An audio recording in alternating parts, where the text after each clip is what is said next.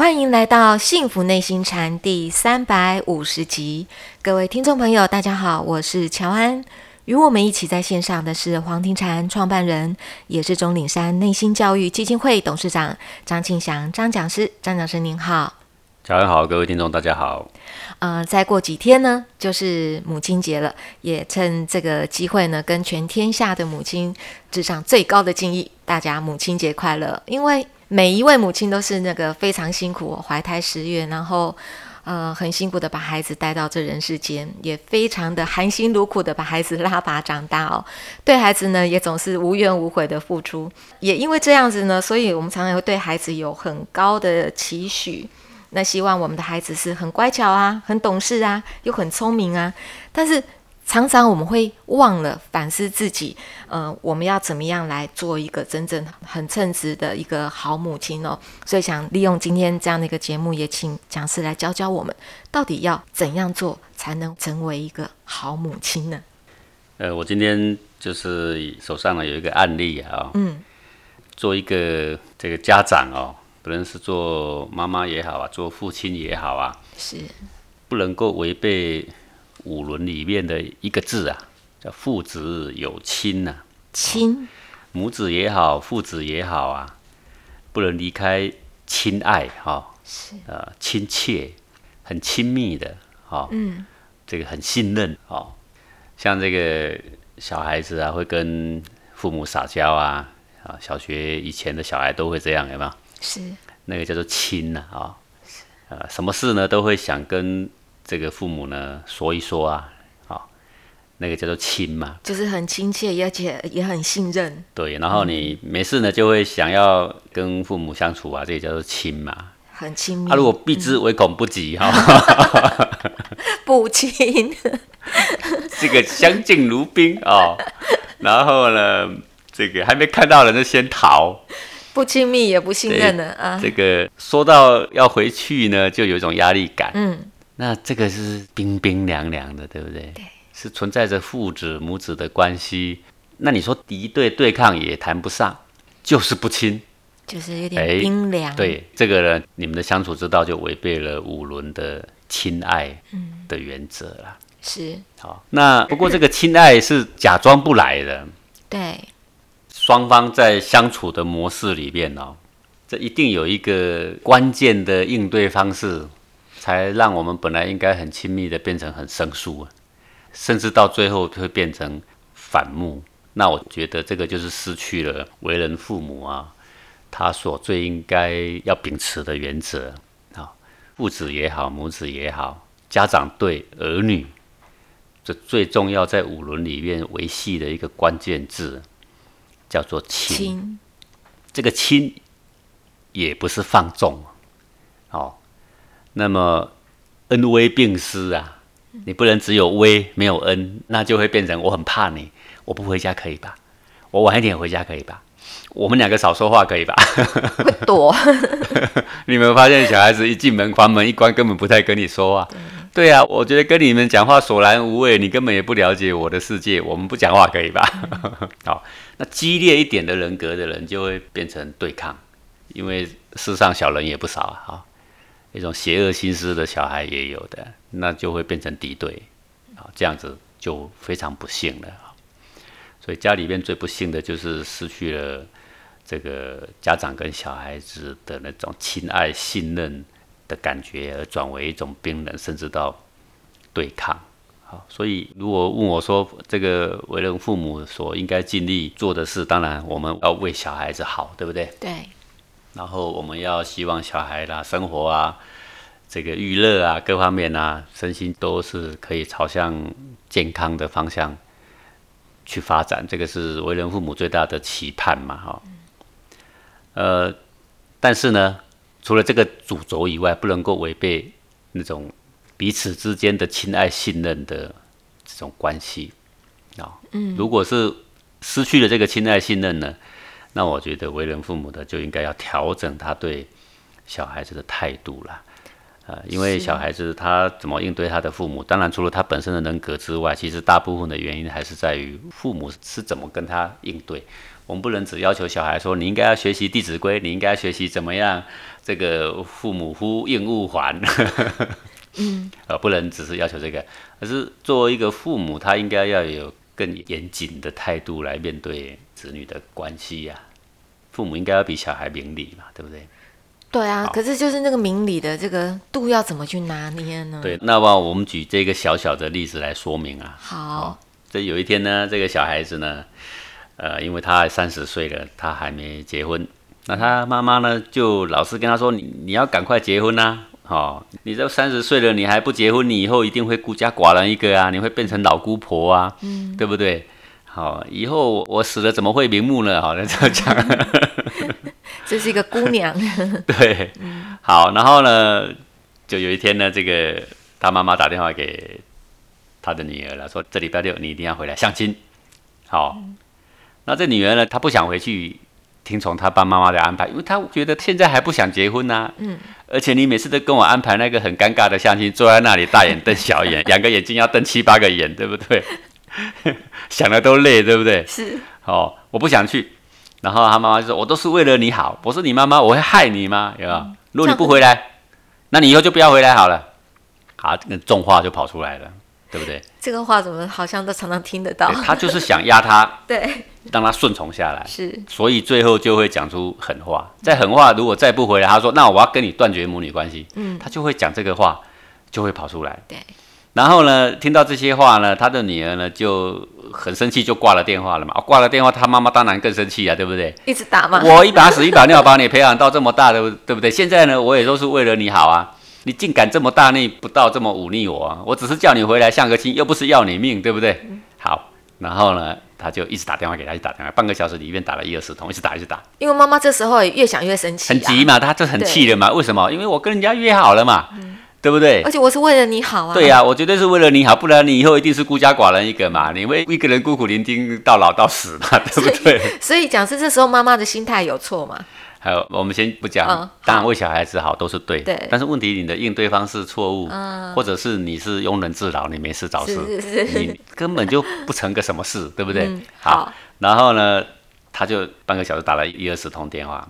那这个女儿就很生气，到浴室里面啊，打开水龙头啊，开始冲水啊，在里面很生气，捶墙壁啊，在那边哭啊，对不对？因为他很难过啊，到底电话要接也不是，不接也不是。对啊，电话就在外面一直响，然后一出去就看到又留了很多通的简讯，然后上面写什么说你快点给我滚回来啊，你这个不孝女啊，就这样留啊。哦，各位，你看到这个字眼，你会不会心里揪成一团呢、对不对？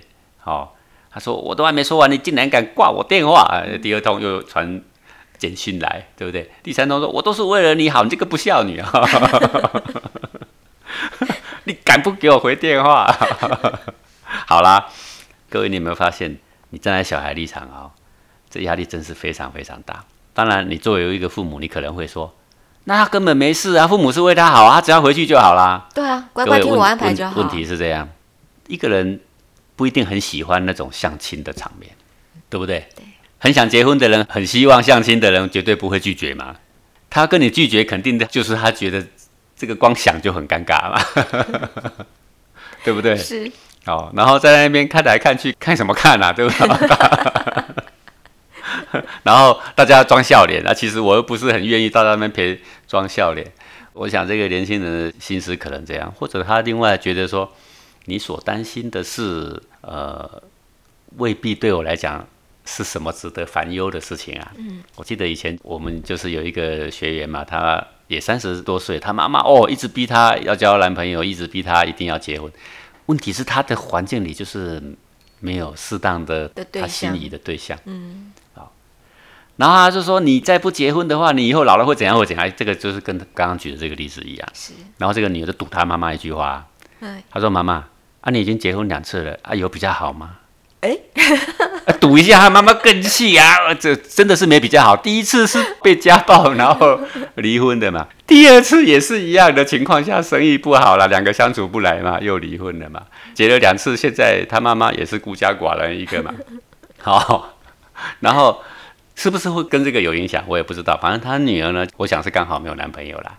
嗯，这个一来一往，就双方就开始刀枪唇剑哈。对呀，征战。哎，就两个人就哇，刀光剑影，每一句话都这样射来射去，然后最后两个人就是不说话，然后两个人都躲到房间哭嘛。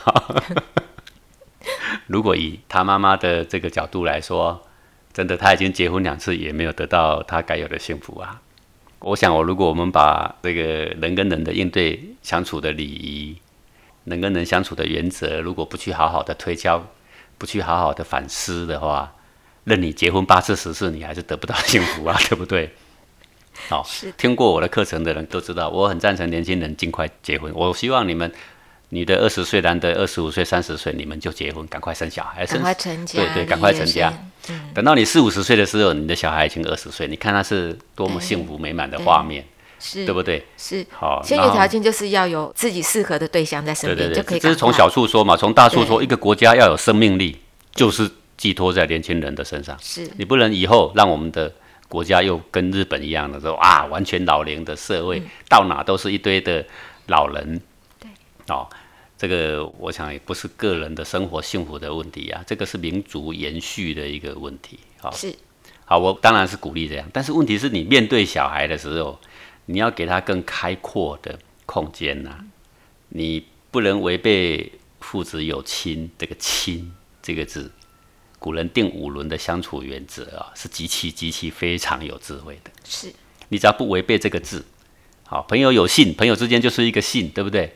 君臣有义，君臣之间就是一个义，义就是做什么事情是有意义的，是对人有帮助的啊，那就是君臣之间的这个道理。夫妇之间有别，就是分工合作的意思。是好，这个父子之间呢，就是有情。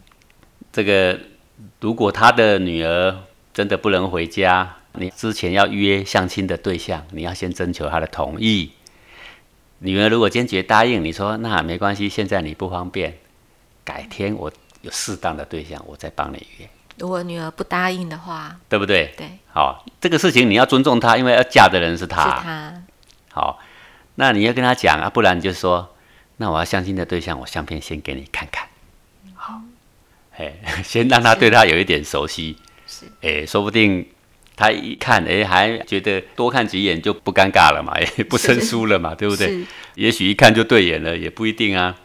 好，让他自己觉得说好嘛，那不如试着交往看看。你不要一直强要拉着一头牛去喝水，他是永远不会跟从你的。嗯，你要慢慢诱导他，又要愿意，那就这样啊。如果他不愿意怎么办？能说那是不是一辈子不嫁人呢？哎，这就是随缘呐。所以讲师其实，如果这个案例它衍生出来，有可能几种方式。当然，这个女儿她是坚持，她就是不想要接受这个相亲的安排，所以跟妈妈杠上了。嗯，当然妈妈态度是这样。那如果这个女儿如果还有第二种选择的机会，比如说，反正我就顺着妈妈，我就去参加这个相亲，反正我也知道结果不是我要的，但是我就顺从了妈妈，这也是一种选择嘛。对啊，去演个戏，然后很高兴的跟人家相相亲啊，其实是我是一点都没有动心，我也不想结婚，那也没关系嘛。对，这也是一个选择。也有第三种选择啊，是妈妈觉得说。哎，这个对象真的不错，你就真的嫁了。有些小孩子觉得说，好吧，你既然觉得不错，你要我嫁，我就嫁了。也对了，但是呢，很多人是因为日久生情嘛。我们认识一个人，不都是这样吗？然后时间久了，我们才了解这个人的个性啊，我们才对一个人开始产生信任啊，不是这样吗？好，那你也许开始交往看看。所以对小孩而言，还是有很多选择啦。是。好啊，现在这一头小孩显然也是很拗，对不对？妈妈也很拗，对不对？这个拗的气氛呢，不是今天才发生，他们从小到大，他就是这一个模式被压榨来的。对对。所以这个小孩他就最后会很生气，他会捶墙壁，会捶地板。他最痛恨的就是听到“我都是为你好”，哎，就是听到这句话。是。你为我好，你就能够压榨我吗？对不对？你每次都打着为我好的这个理由，然后让我生不如死。你哪一点为我好啊？请问你一下。是。事实上是这样啊，对生活中每一分每一秒和谐的生活是很重要的。你动不动就那一句都为我好，好逼着我十点要睡觉也是为我好，对不对？逼着我六点起床也是为我好。你妈妈常常会这样。你你逼着我不能吃麦当劳也是为我好。你什么不是为我好？最后就变成这样，对不对？对。哦。然后出去也要早一点回来，也是为我好。他叫我打电话一直跟你报备，也是为我好。那我什么时候可以为我自己生活？嘿，哎，我觉得是小孩子哈，不伤天害理的情况下，我们要给他适度的自由啦。你说，可是他每天晚起，身体一定会搞差。呃，其实我觉得身体偶尔哈生病一下也不是什么坏事啦。不生过病的人怎么知道身体健康有多重要？就是我们不要常常说我是为了你好你为了他好，你就要让他尝尝苦头啦。啊。我的感觉就是这啊样。是我就跟我小孩讲，我小孩也抽烟呐、我我应该跟小孩讲说，你尝一下味道也就罢了，你现在还抽到上瘾了，以后身体弄坏了，你是自己要负责的。我只是这样讲而已啊，对不对？他听听，他也说对啊，他要自己负责啊。我说好啊，你记得就好。啊，我们就要放他去，为什么？嗯，他一定是有一天抽烟抽到会火气大，抽烟会抽到会有痰，抽烟有一天抽到说你的肺会很脏，然后他很严重的说哇，等于得了肺癌，对不对？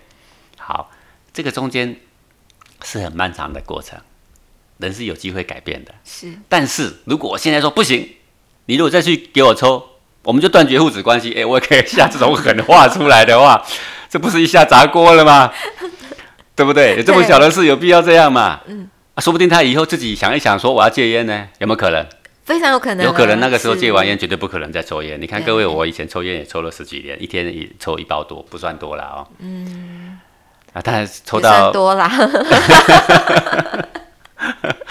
还好啦，因为抽烟抽两三包的人所以。讲是您的烟龄多久啊？抽了十几年，因为我们那时候读国中的时候就开始偷抽烟了嘛。啊，对呀、然后到了五专，大家都是下课就冲到厕所去抽烟嘛。你看你多久了？嗯哼。好，然后到我真正要修行的时候，我就把烟丢掉。我中间戒很多次都戒不掉，最后就是喂，我要好好修行，不行，我要开始素食了，我绝对不抽烟了，我就把它给丢了。丢了之后我就没抽了。我好奇的是，讲师，那这过程中，您的妈妈有没有说你少抽点啊，不要抽？没有，我妈妈也是抽烟的。我会点一根烟给她，哦，她可开心了。哇，很轻很轻。然后，对我妈要过世的时候跟我说：“阿翔啊，你不要再抽烟了。哎啊，我有听听了，那几天少抽几根，后来啊、还是又抽了。所以还是要到自己觉知说。对了，哈，那我的幸运就是我还没有变肺癌，我就回头了嘛。哎，哎，有没有可能？有有可可能啊，对不对？然后我后来也要劝人家说不要抽烟，有没有可能？有可能啊。嗯有可能所以这个事情哦，没那么严重啦。哦，不要把好像每一件事情都说我为你好，我为你好，然后立即就要扯着这一头大牛，哦、要去喝水。好，这个是比较难的嘛，对不对？是是，啊所以对待小孩的态度，不论是小孩也好，父母也好啊，要更宽阔啦。事情只要不伤天害理，不去偷、不去抢、不去吸毒，没有什么多严重的啦。嗯，好，放宽阔一点，结不结婚，我们鼓励他，是我们给他创造条件，是我们呢宽阔以待，说不定他就水到渠成。是哦，稍微诱导一下，说不定他会快几年。是，那你要跟他说啊，以后你就不要回来见我了，那这个事情就严重了，而且把父子有亲的这个亲字彻底给砸毁了。是这个亲自给砸毁了，对于父母的职守啊，啊，我就觉得会略有亏欠的啦。是，谢谢讲师哦，借由这个案例来跟我们解析了一下，就是我们身为家长应该有的心思跟应该有的态度。不过，讲师你是不是也可以趁着这个母亲节，也跟我们天下的可能老母亲或新手母亲、全天下的妈妈来讲个几句话？嗯这个做人的父母哦，这母亲伟大啦，父亲也伟大，都很伟大哦。嗯，这个为人父母都是希望为小孩子好啦。是，但是我们要够聪明，我们所说的话、所做的身教，我们所做的事情，要真的是能够达到为小孩子好的目的，而不是空口说白话。说我为他好，然后呢，我呢很强硬的为他好，就把事情给砸了，结果呢关系搞得非常非常的差，对不对？对，不聪明。有一句话说啊，说笨不可怕，又笨又勤劳才可怕啊。那个你听过这个话吗？没有，你笨就是你不明理，你会做错事。嗯，你坚持说我为你好，为你好，可是却老是把两个关系搞得很糟，那笨不笨？笨笨，然后又非常坚持，又非常勤劳，我就是为你好啊！哦，懂了，给我回来啊！你不回来，我们断绝关系。你看是不是又笨又勤劳？是是可不可怕？是这很可怕，就是最后形成一种适得其反，形成父子关系的一种勒索。对，适得其反，对不对？嗯，好，所以这个笨没有关系，但是我们真的怀着为小孩子好的心思，是你绝对不会做出造成那种伤害的事实，是，对不对？好，那我们就笨一点，但是我们这个笨是真正的为他好，你不要笨，又是打着为他好的心思。你看看你们的家庭，碗也砸了，锅也砸了，然后呢，门也都快甩坏光了，两个人一个月讲不到几句话，你还在自欺欺人，说你为他好，你为哪桩啊？对不对？千万不要做这种又笨又勤劳的。是，好，如果笨，我们干脆呀、放松一点。嘿，对，感谢讲师您的规劝。呃，各位妈妈，母亲节快乐哦！呃，我们下周同一时间空中见喽，拜拜。